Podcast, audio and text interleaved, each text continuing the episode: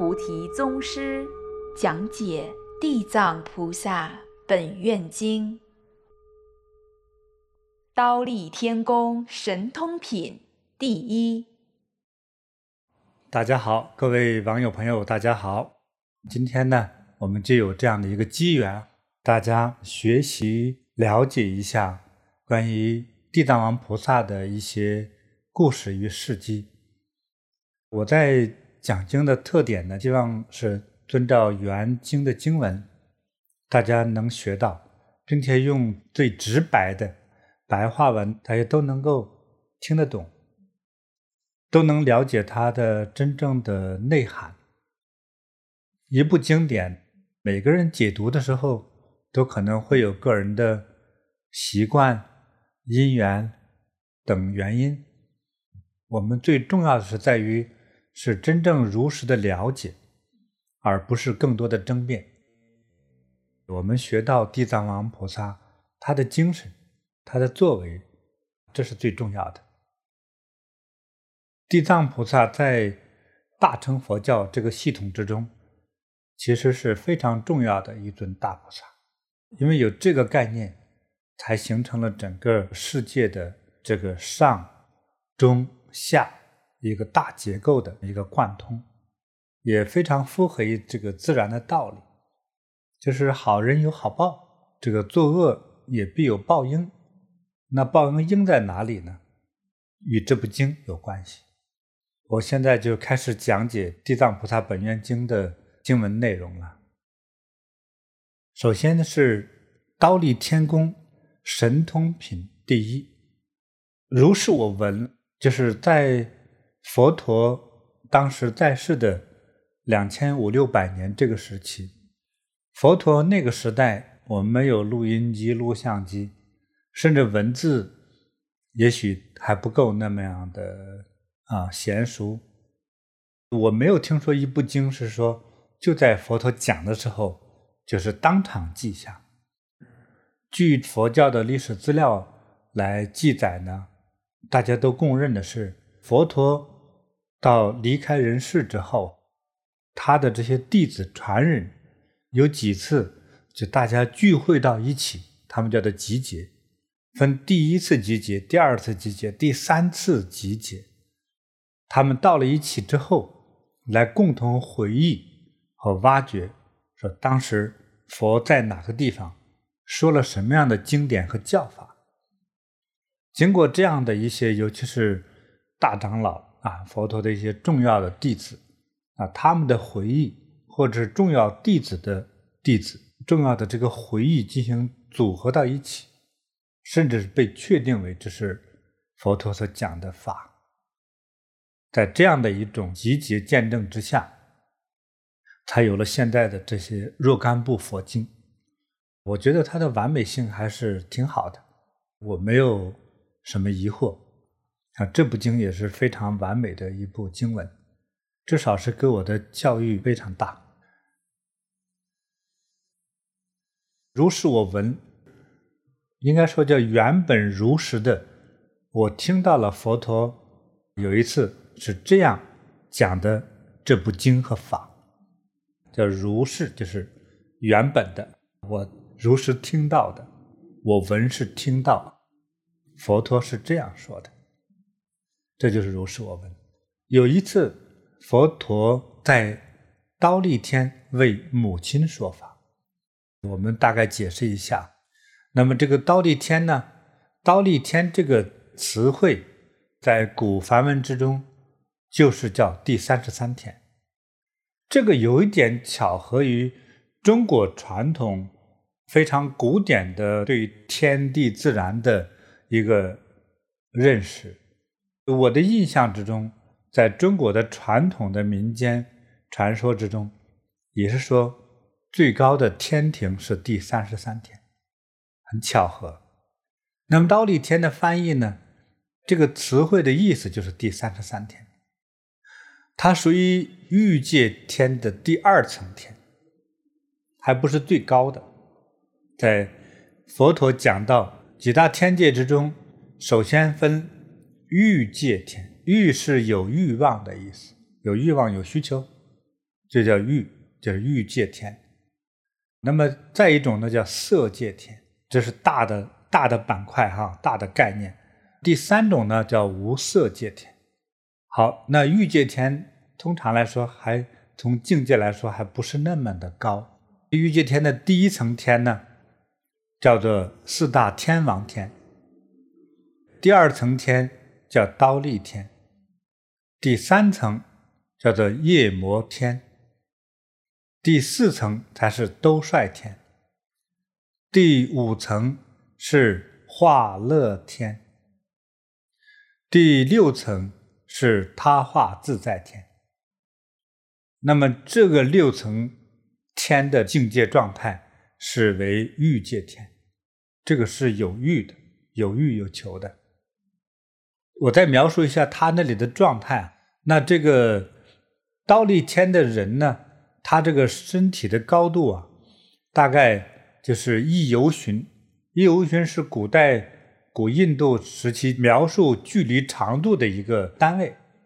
一游旬呢，大概现在来说就是十七点五公里，挺高的，并且那里的人的寿命就在那个刀立天，按照他的计时，他如果也论年的话呢，是为一千年。那里的人活一千岁。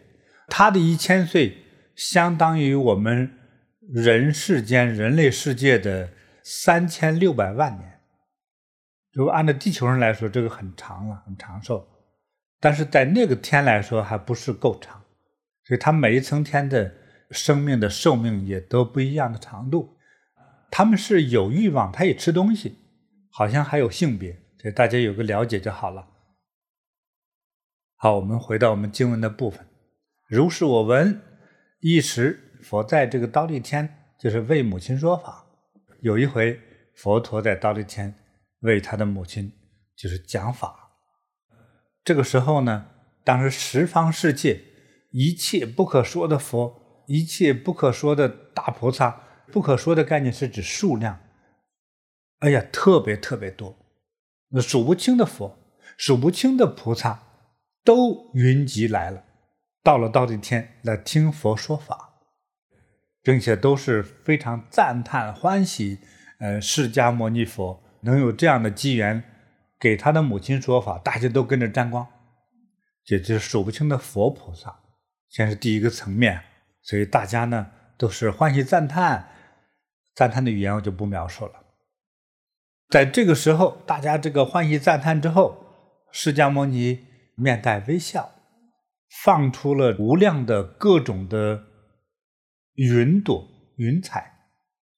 先别说为什么有各种数不清的那种云彩，大光明云、大慈悲云、大般若云、大吉祥云、大功德云、大福德云，反正这一些美好的云朵，无数无量的这种美好的云朵就会出现了。我理解就是吉祥的意思。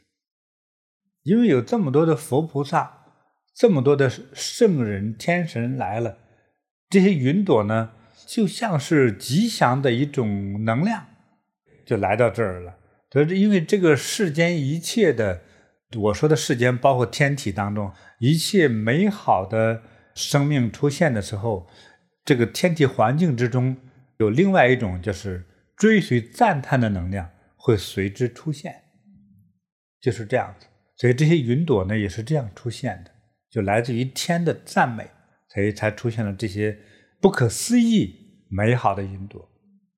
那么之后呢，在忉利天中，在天空中出现各种美妙的声音，狮子吼音、智慧吉祥音、解脱的声音、欢喜的声音、禅定般若蜜的声音，大概在佛学上内容当中那几种美妙的。能够描述的声音，这里都有了。在之后，又出现了各种各样的神灵，就是数不清的天神、天龙、鬼神，都云集到忉利天来。还有那些所谓不同天界的，我们讲了有三大类天，比如说欲界天、色界天、无色界天等等这些。天国之中的，应该说这种神灵类的这些重要的生命，也都云集来了。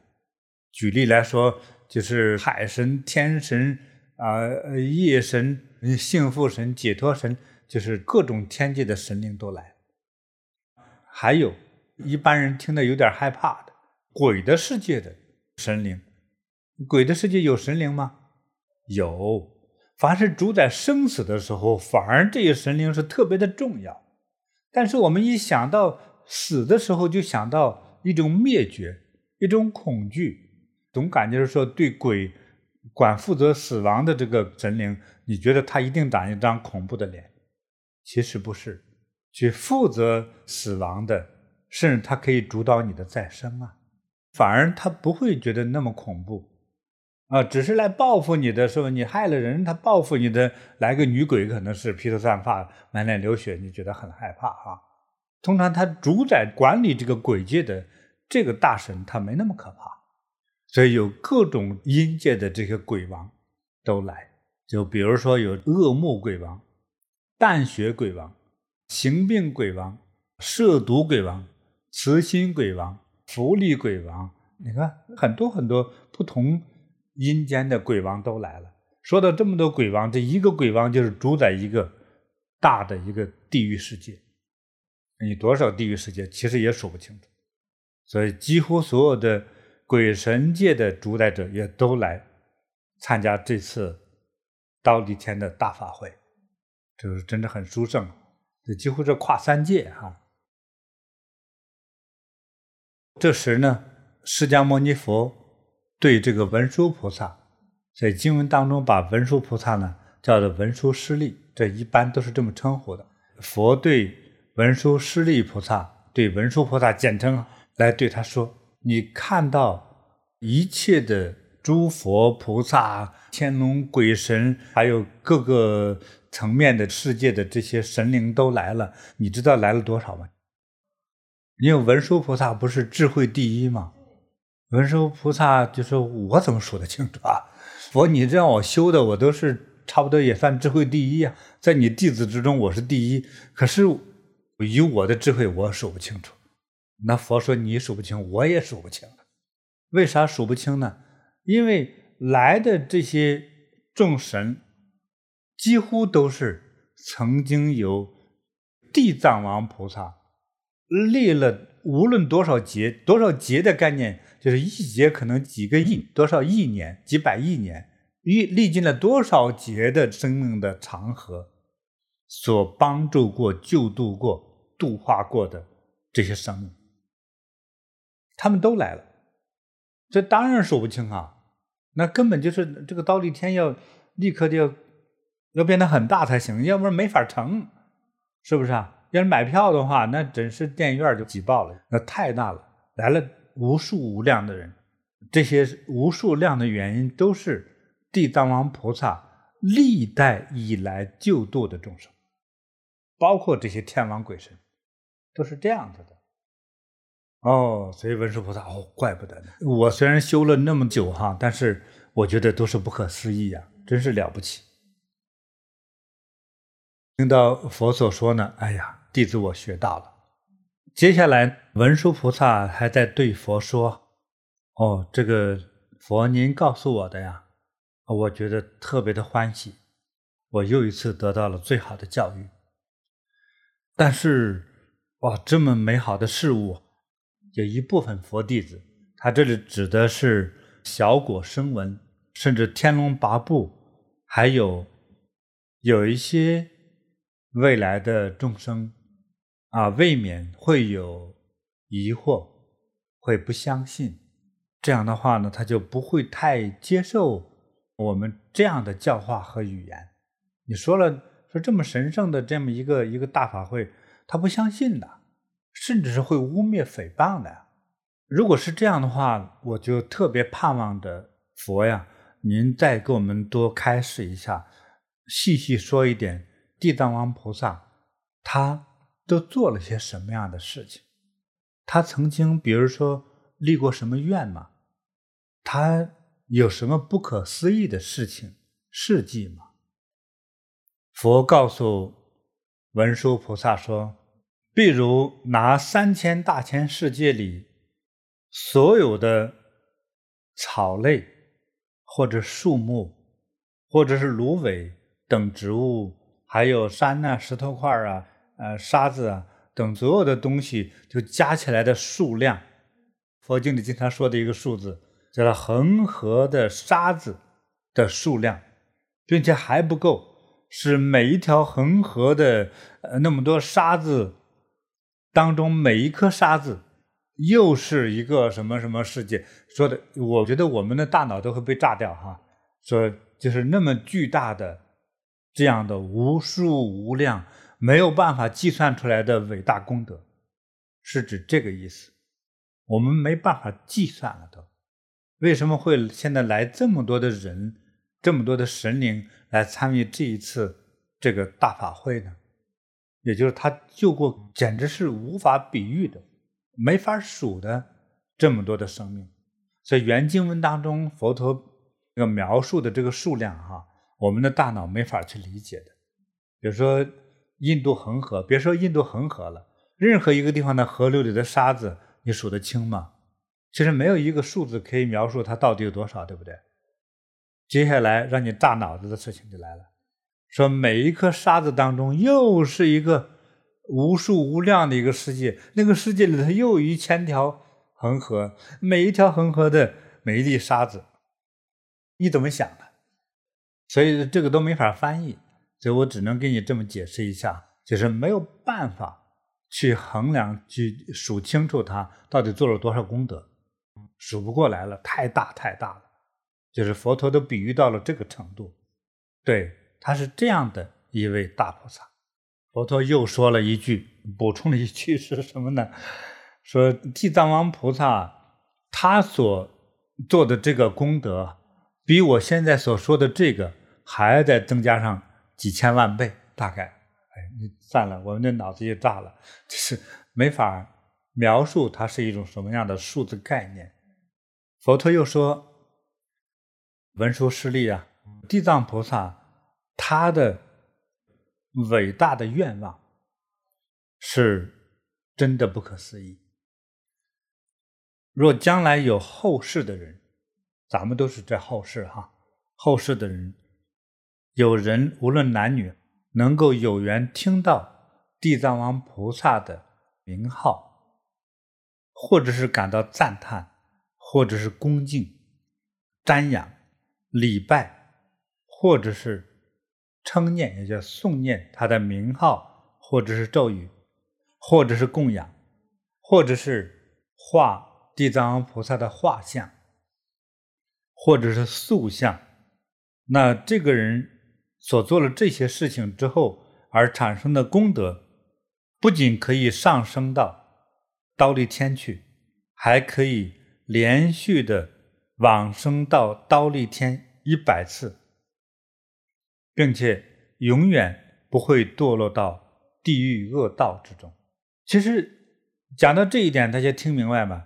你也想达到这有这个功德，其实多简单啊！你只要赞叹、赞美，甚至有时候默念，甚至供养或者塑像，那都是可以。而产生的这种功德护佑，哈，你就。有一百次，将来可以往生到忉利天，和释迦牟尼佛母亲在的那个世界是一同样一个世界，而一百次，并且永生永世不会堕入到地狱，其实就为你消大业了。你看，这是不可思议吧？为啥这么殊胜不可思议呢？因为地藏王菩萨太慈悲了，救度众生无量，所以救度。众生无量的人，他就是功德无量。你去供养他、供奉他、歌颂他，你都会沾这个光。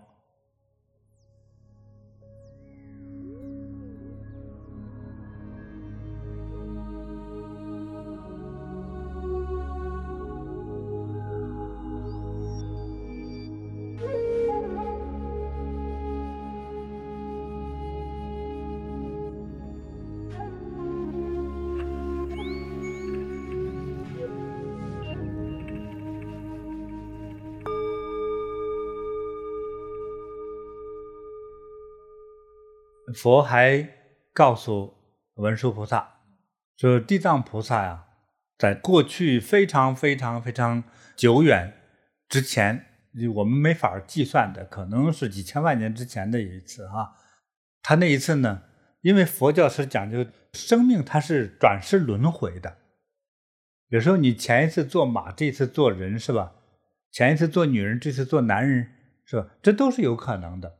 所以他这里讲到。”有一世地藏王菩萨呢，他转生到一位有修养的、德高望重的老先生家的一个儿子，在经文里头呢，就把这个人呢称为叫长者子。这个长是一个受尊重的一位长老，那我们就把他，如果最直白的翻译呢，就是一位啊大公子。在那个时代的时候呢，有一位佛，当时就在那个世间，对，正住在那个世间。佛的这个名号呢，叫做狮子奋速具足万行如来。这位大公子呢，有一次，哎，得以看到了佛陀的相貌，能够去拜见佛陀，哈，哇，哎，也是一种因缘。他看到佛陀的相貌非常庄严威仪、美妙，哇，他心生了赞叹了，又羡慕，又崇拜。这位大公子就动心了，说：“赶上来请教佛，佛呀，那用什么样的方法，什么样的这个功德，才能变成您这样的美貌庄严、微妙具足啊？那那么圆满的美妙哈？你看他是动了这个心，可是他的发心问的是变成和佛一样这样的相貌具足，很有意思啊。那佛呢也有意思，这位佛就是说。”他对这位大公子就说：“要想修到像我这样的这个圆满微妙具足的这种形象呢，你应当啊以后要永远的、永远的用佛法去度化一切有缘众生。”对这个大公子说了之后呢，大公子是怎么想的？觉得哎，我就照着做，因为你看人，这就是一种因缘。那有的人你说拉倒吧，你个骗子！你看，有很多他不相信这个呢。佛给他一说，他就信。我们在听讲这部经的时候呢，他有个很有意思的一种描述。他先描述到释迦牟尼佛在这个时候是在忉利天为母亲和大众讲法。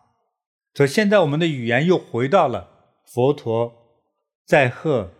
文殊菩萨对话的现场，现场的时候在描述说，当时那位大公子又怎么了？所以他这个跨时空的时间点给大家讲一下。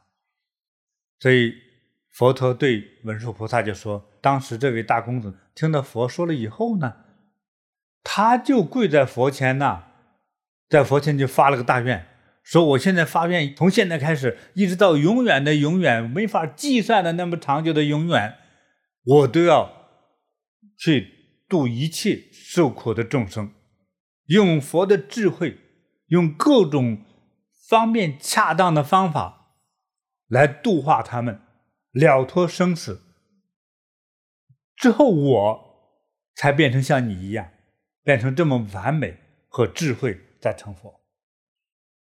哎，他发了这么个愿望，你说很奇怪吧？所以这是一个巧合吗？我觉得也不是巧合，所以他是具有这样的慧根啊，应该叫圆满具足的慧根。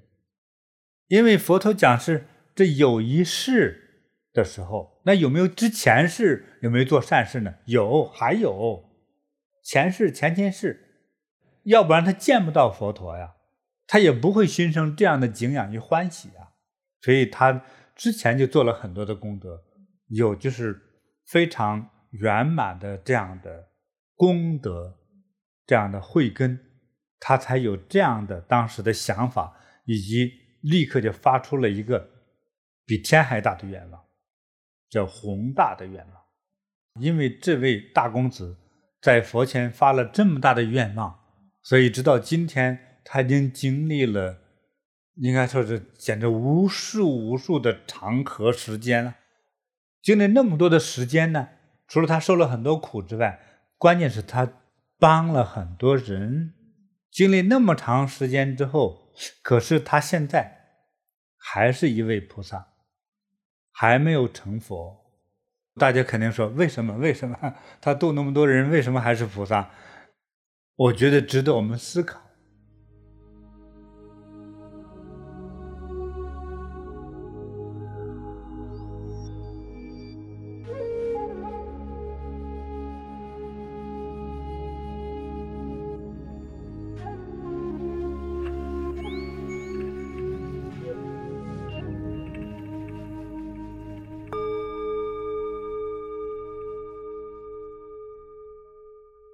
再说呢，在过去不可思量的这个时间过程之中，哈，当时这个世上有佛住世，哎，又一个时空，这一世呢也没法计算是公元多少年，已经超越了我们人类计算的这个时间，不知是多少千万年。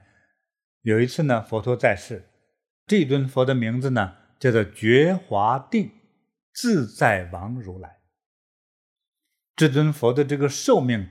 有四百千万亿无量数劫，他这个寿命怎么算呢？就是永远、永远、永远活着，就是这意思。那那你说有没有一种生命是这么长久的呢？我相信是有的，因为我们人类活的生命太短，你好好活能活一百二十岁、三百岁，都变成传说了，对不对？那你想，地球上的石头多少岁了？一般都是超过了二十亿年，那地球和其他的星球，就光太阳系的当中的星球比，地球也还不是最老资格的星球，对不对？那么宇宙，我们这个地球在宇宙之中就像一个细胞那么小，所以我们当跨过了我们的地球，跨越了太阳系，再看这个世界的时候，说活个几百亿年，那是很正常的事情。但是，只是对于我们现在来聊天的人，听我聊天的人来说，啊、那简直是叫不可思议的胡说八道，那是不可能的事情。但是，我觉得是有可能的。在这尊佛的这个时代呢，也叫做相法时代。像相法时代，就是真正肉体的这个佛，并不在此时此刻，但是那个时候。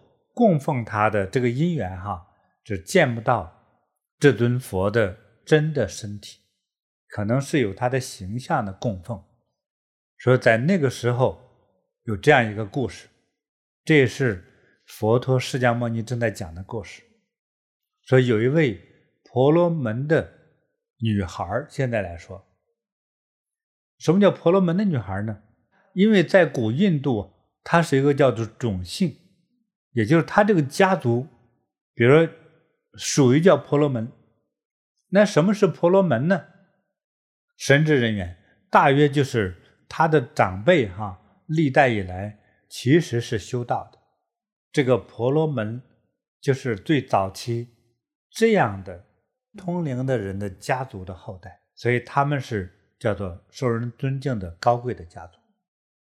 那在那个时代。到了所谓刚才讲的相法时期，哈，这个时候有这样一位婆罗门家的女孩，她家的姑娘，这个姑娘她在过去世积下了很多善根，做过很多有功德有道德的事情，所以呢，这个孩子是特别好，特别的善良，特别的温柔。可是有很多事情，并不像人所想象的。像童话世界那么美好，有这么好的一家婆罗门家，因为他婆罗门家这么受欢迎的话，他是高贵的，是富有的。他平常家里头都是有佣人干活的，或者雇着很多农民给他种地呀啥的。这个姑娘这么样的善良、美好，并且非常孝敬父母，可是她有一位非常不讲道理的母亲。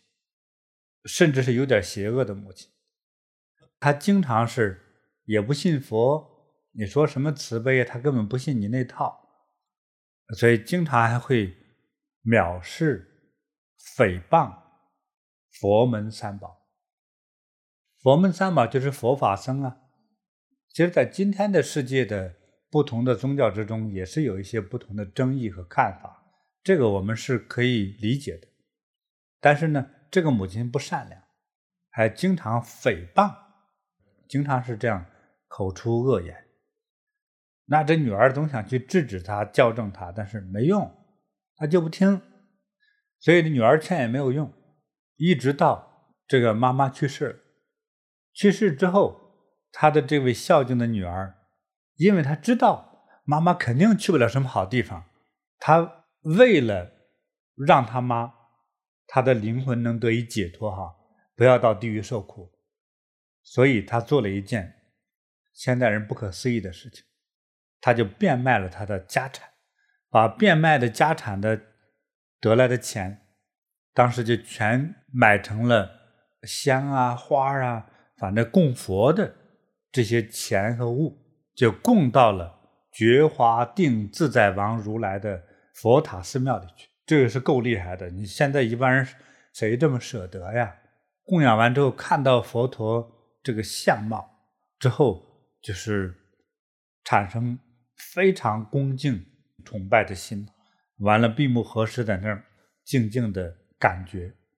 那么他就在感觉之中，他就自己突发灵感，就想到说：既然这个佛号名字之中有这个大觉觉觉悟的觉呀，说那觉的话，那就是智慧啊，那是一种大智慧的一个意思呀。那他肯定知道我去世的妈到了什么地方。那么他呢，就跪拜在这个佛前呢，呃，默默的诵念佛，边诵念边哭泣，凄清。她毕竟还是个孝女，虽然妈妈也没干什么好事，她还是孝顺的妈妈，边哭一边诵念佛号，念着念着过程之中呢，就听到空中有个声音，就给他说：“说那位哭泣的小女孩哈，你别太悲伤了，我呢现在就告诉你妈去了什么地方。这位婆罗门女。”哎，听到这个声音就非常的激动啊！马上合掌向这天空中啊礼拜着。哎呦，我的佛呀，这是谢谢你来安慰我。自从我失去了母亲之后，我都日夜的思念，又不知怎么回事，我那么爱她哈，真是失去方觉珍贵！虽然她不怎么样，她毕竟是我妈呀。她去什么地方了？告诉我呀！这时空中声音又继续出现。这个声音又来了，就说：“我是你现在正在恭敬礼拜的佛的过去的那个佛，也就是佛的真身了。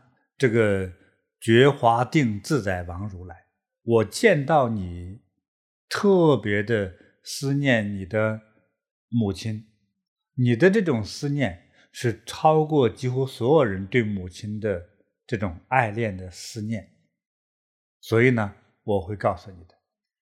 这位婆罗门女孩一听啊，啊，这是感动的不得了啊！说的感动是这个语言还是有平淡，那她的感动是有她为母亲的真情在里头，立刻跪拜。过去的印度里还有人类哈，还有一些动物类的，呃，特别臣服恭敬的礼节啊，都是叫五体投地，那叫五体投地。头是扔的意思，他有点悬空跳下来，啪，摔趴到地上去，有点这个感觉。但是呢，可能个一激动，动作没做好，一下把自己给摔晕了，把胳膊腿都摔坏了。太激动了，就昏过去了。这个不是玩笑，就是昏过去了。因为她是富家之女嘛，所以她有一些佣人嘛，她跟着她一起来的。哎，他那些佣人赶快去抢救啊！给弄了半天，这才醒过来。那么他醒过来之后呢，继续对着天空，愿我佛慈悲我，怜悯我，快告诉我，我母亲去哪里了？我这个思念母亲的这个心太痛了。这个时候，觉华定自在王如来，这是这尊佛，就再次告诉这位婆罗门女，就说你现在这个供养仪式完毕圆满以后呢，你呢，早点回家，回到家里去之后，找一个清净干净的屋子，很端正的坐好，要没有杂念，心无旁骛，专门的意念思考我的名号，其实就是默念佛号。到了一定的时候，你就会知道你母亲在哪里了。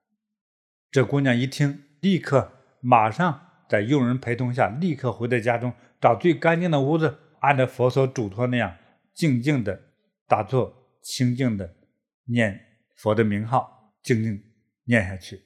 这一坐下去呀，默念哈，就是一天一宿，一日一夜啊，就是经过了这么多的时间，他念着念着之后，恍惚之间就感觉到自己啊，看到有大海，就好像自己来到这个海海边来了。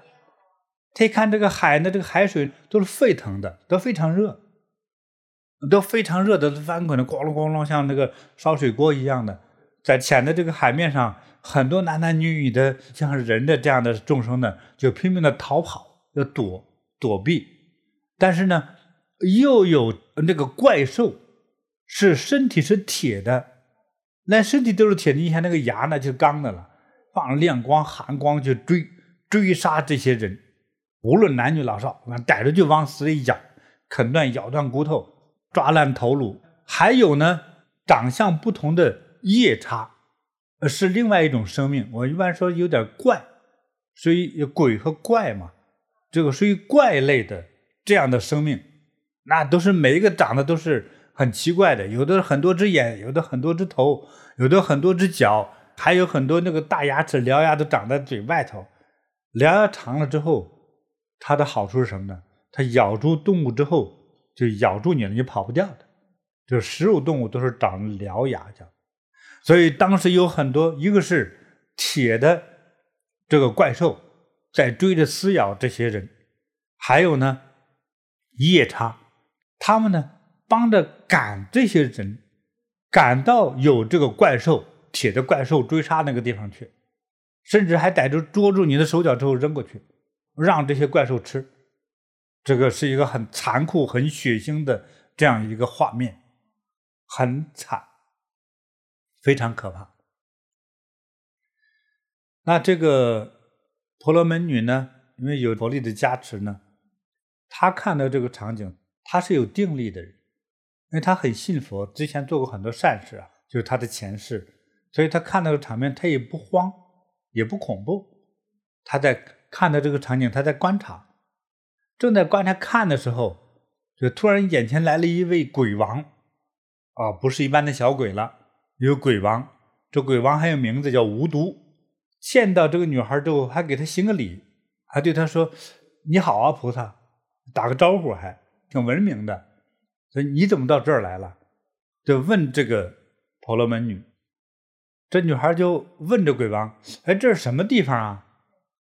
鬼王就说：“这儿啊，嗨，反正你别害怕哈，这是大铁围山的西边第一重海。”女孩就是说，我听说过这大铁围山呢。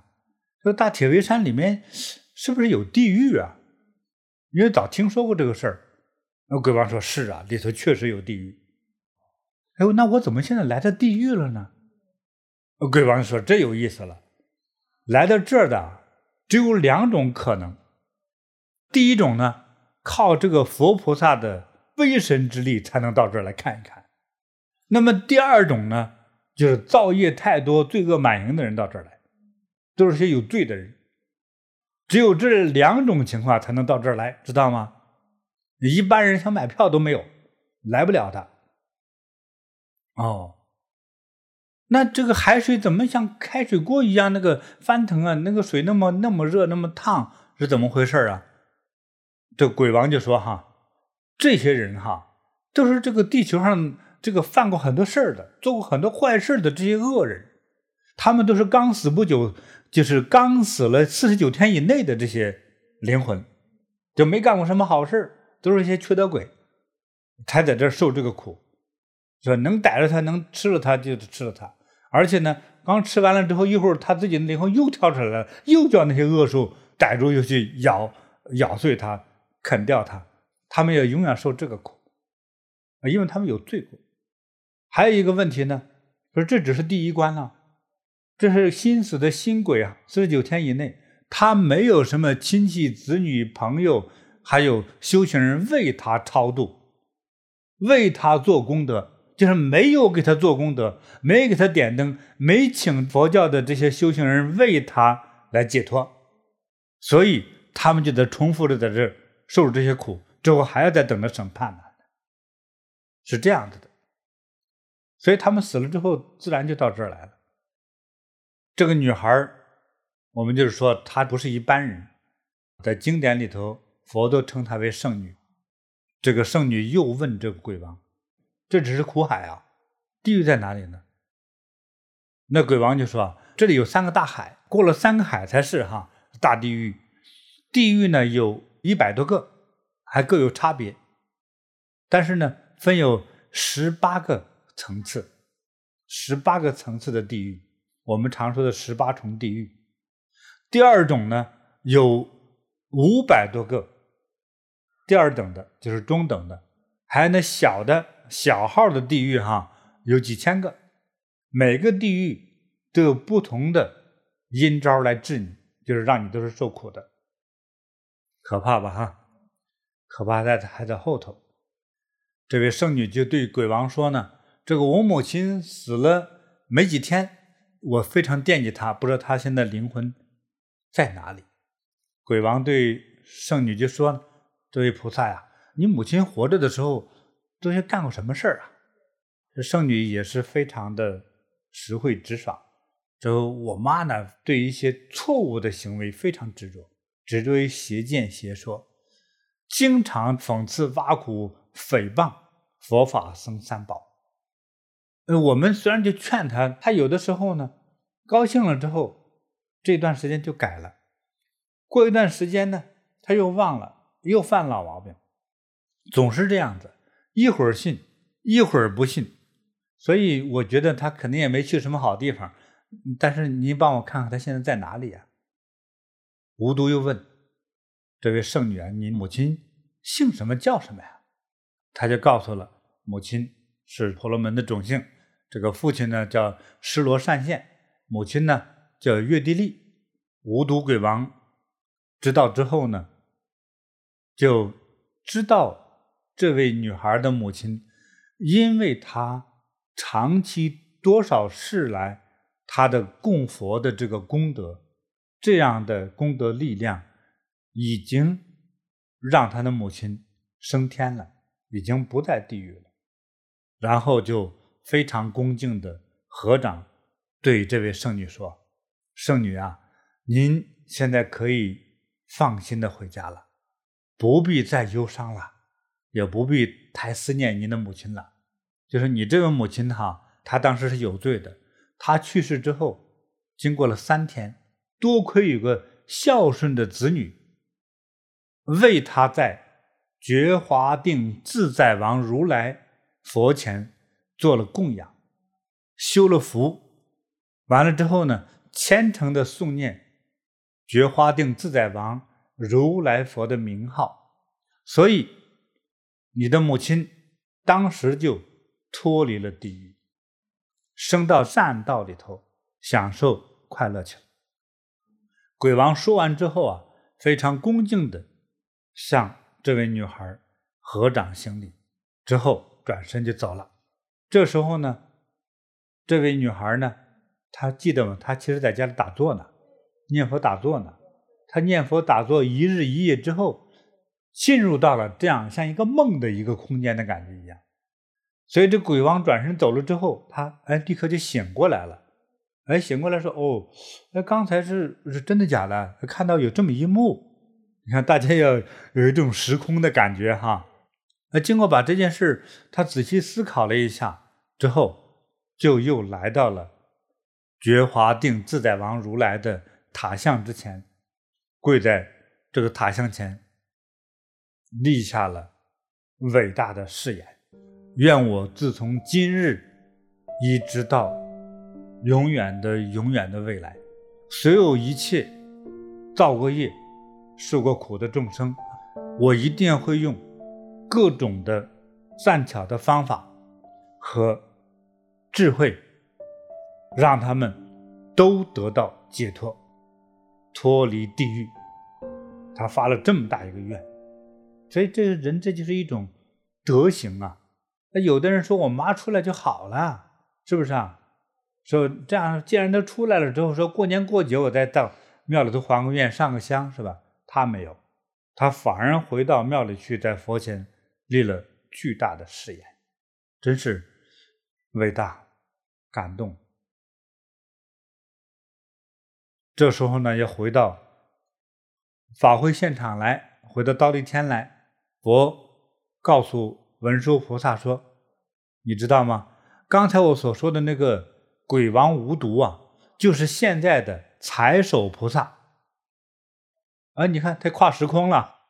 刚才那个鬼王报信儿的鬼王，就是现在的财首菩萨。那个婆罗门女就是地藏王菩萨，就讲清楚这个事儿，感动哈。反正我们一般是没办法理解，怎么一个人有这么大的一个善心啊，有这么大的一个愿望突然冒出来，所以呀。只能是感叹了，这是我们真实学习的榜样啊。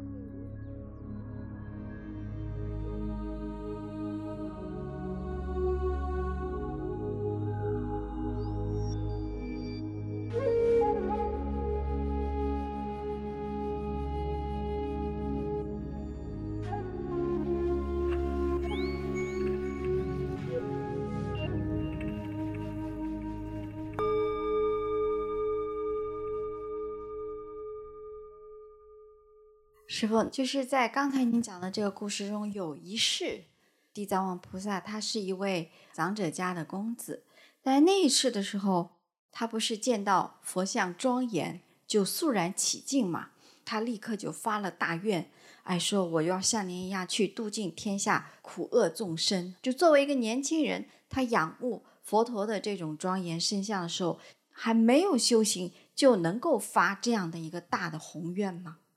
有这样的可能吗？这是一个很高尚的问题，因为愿望是你精神世界当中的一个内容的呈现，所以这个是与每个人的修行基础和善良的行为基础有关系。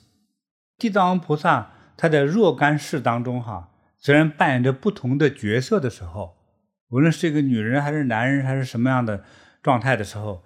他有一个累世的善缘，他起心动念是善的，哪怕他没有那么高的修养，没那么高的境界，但是那一刻他被佛感动了之后呢，其实就是就像我们人世间有些人，对不对？我们讲的就是你敬我一尺，我还你一丈，就是你帮助我一块钱哈，我还你一百，是这个意思，是吧？你帮我搬过家，受过累，我将来帮你盖房子。就是我可以很高倍数的还给你，这种人呢就是有情有义的，叫知恩图报。我们说回这个愿望哈，就算是地藏王菩萨有一世他是一个很普通的人，他的功德也不够那么巨大，但是他在佛陀慈悲教化下，他感应到了佛陀对他有了一个方面的好，他就想用万倍的还，他还不知怎么还。但是因此，他就把他这个愿望一下就变得巨大了。巨大了之后，比如说我要度尽地狱一切众生。一般人如果他有兄弟姐妹，有好朋友，就商量：哎，你刚才许那个愿望太大了，你有那个智慧吗？你有那个法力吗？你有那么大的功德吗？你有那本事吗？你有那承受力吗？你这不是吹大话吗？一般人就会这么说，对不对？我们帮他这么说的人，其实都是他的好朋友，就是很现实。你没有这么大的本事，别说这么大的话。但是在佛门的规律是超常的，有很多时候它不是一个一加一的加法。我不知道数学题当中有没有很超越的那种奇特的方法，拿了一叉。瞬间像变魔术一样变成一万，拿一万瞬间变成一百万，有没有？像我能想出来，我的一就是一万，不就是一万吗？我的一万，对，就是一个亿，每一个一万当中有很大的数字跟着它呢，那同样都是个一，对不对？在佛法之中呢，如果说这个愿望不怕你大，就怕很真。我就真心。我们经常说愚公移山的精神，这个精神有点傻帽，但是正是这个傻帽的精神，能成就很多的事业。所以你看，很多做事业挣了钱的，而且比较成功，也不容易倒霉的一些人，不是因为他聪明，而在于他的坚持，持之以恒。就是这样的人成为一个很了不起的人。所以有很多不是因为他聪明，就是因为坚持。但是在佛门的这种呢，不是因为你聪明，而是在于说我的愿望，我的真实性，我真这么想，打破了我们常人的一些思维逻辑的。佛法当中有很多，就从道理上来说，有很多是可思议的。看，比如说因果论，就是我呢经常帮人，也会有人经常帮我，所以我经常慈悲，所以我就面就善；我经常减肥，所以腰就细，这是可以。理解的一个基本规律，这是佛法中最简单的，也是很有效的一个规律。但是还有一种是超常的规律，比如说心到佛知。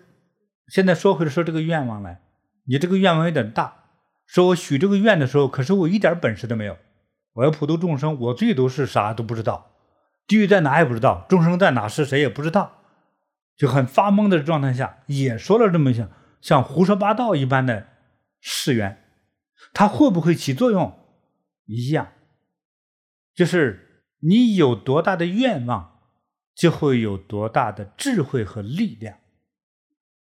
这是佛门当中一个有点不可思议的一种特殊状态。比如说，你没有这个智慧，你也没这个力量，你也没这么多钱去帮助人，但是当这个愿望发出来的时候，就开始有了这种。能力，这个能力怎么来的？不可说哈，这是个秘密，没法说，我也说不出来。反正就会有，但是你真要这么想，但是想了之后你要做什么？你不是说想完之后天天睡懒觉，这肯定是不行的。所以这个有很多东西，它是不同的事件，不同的分析。但是凡是慈悲愿望的，要真心就容易实现，而且你能实现它的条件也会产生。就是你的智慧、力量、能量就都有了。说还有一个问题啊，就是我们嗯讲到的第二个故事，就是那个婆罗门女哈，她特别特别孝顺哈，嗯，呃是一个很好的孩子。可是她妈污蔑三宝哈，而且最后确实还下了地狱。可是这个孩子特别好，去做大供养，把妈妈等于给救度回来了哈。这个妈不懂道理，哎，他讲那个孩子怎么那么懂道理，那么好呢？这个又是一个什么因缘，或者有什么寓意吗？我们每个人转世的之前，你是好人坏人不一定哎。就比如说，是妈妈生了这个女儿，人家说通常是生养她的人比她更懂事儿，对不对？可能是生活的知识，妈妈比女儿懂得多。但是为人行善的事情，女儿天生就比妈妈要多多了。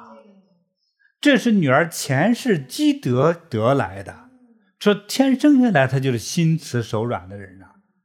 所以你看很多的小孩，你比如说你在地板上，你们家里头发现一个虫子，一个蜘蛛，除了小孩怕之外，你说弄死很多小孩不乐意。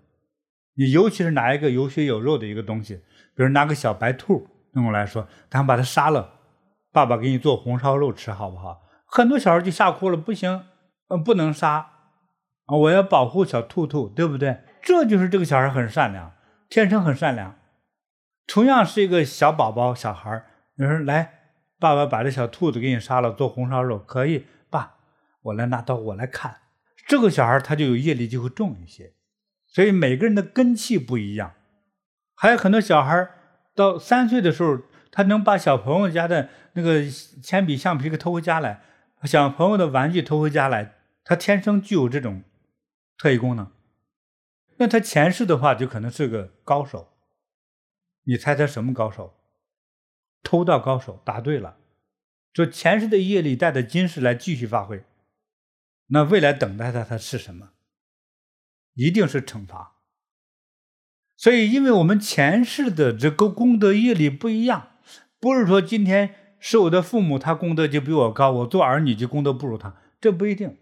这个功德多少是与前世的功德有关系，当然今世的积累也是也是存在的。就像存钱，你你过去你就存了很多钱来了，说我新到这个地方来，大家也不知道我有钱，你看我打个提包，你看全是黄金。那一个道理就是我之前我就提着钱袋子来的，嗯，这就不一样。所以这个妈妈的累世的功德不如女儿，这也正常。哎，师父，我也得到一个启发，就是说这个孩子孝顺呢，不一定说非叫叫愚孝哈，就是听妈听爸妈的，呃，反而是要自己有这个正见，还要去修改父母的邪见，对，对，把他带到正路上来。这个真的是很值得我们来学习的，嗯，而且这种孝顺是持之以久的，嗯，就是母亲在人世间的时候，他就不断的去纠正他嘛，嗯，想希望母亲能够改他的邪见邪知，即使这样，母亲后来往生了，这做女儿还是为心不忍，知道母亲的这个因果的这种感受哈，可能。不会去到很好的地方，所以这个女儿还是那样孝顺，说还要去救母亲。嗯，所以这个女儿的那种善良慈悲哈，对，真的哇，真是大孝，令人感慨。嗯，嗯，真正大孝。所以就是地藏菩萨的前世嘛，对，对，真是感人。他其实就是到现在，他已经经历了叫无数世、几千万世，才修成这样的一种。这无法描绘的大慈大悲，并且他的这个分身化身无限的地狱世界之中利益众生，真是难得啊！所以，我们伟大的佛陀殷殷教导着我们，伟大慈悲的地藏王菩萨不怕受一切苦，到一切地狱之中救度我们，都是为了让我们在现在和未来不受苦，其实是为了这个。是为了你好。学习地藏经，利益无量众生。聆听更多金菩提宗师开示，请登入禅师 APP，在修行中遇见更好的自己。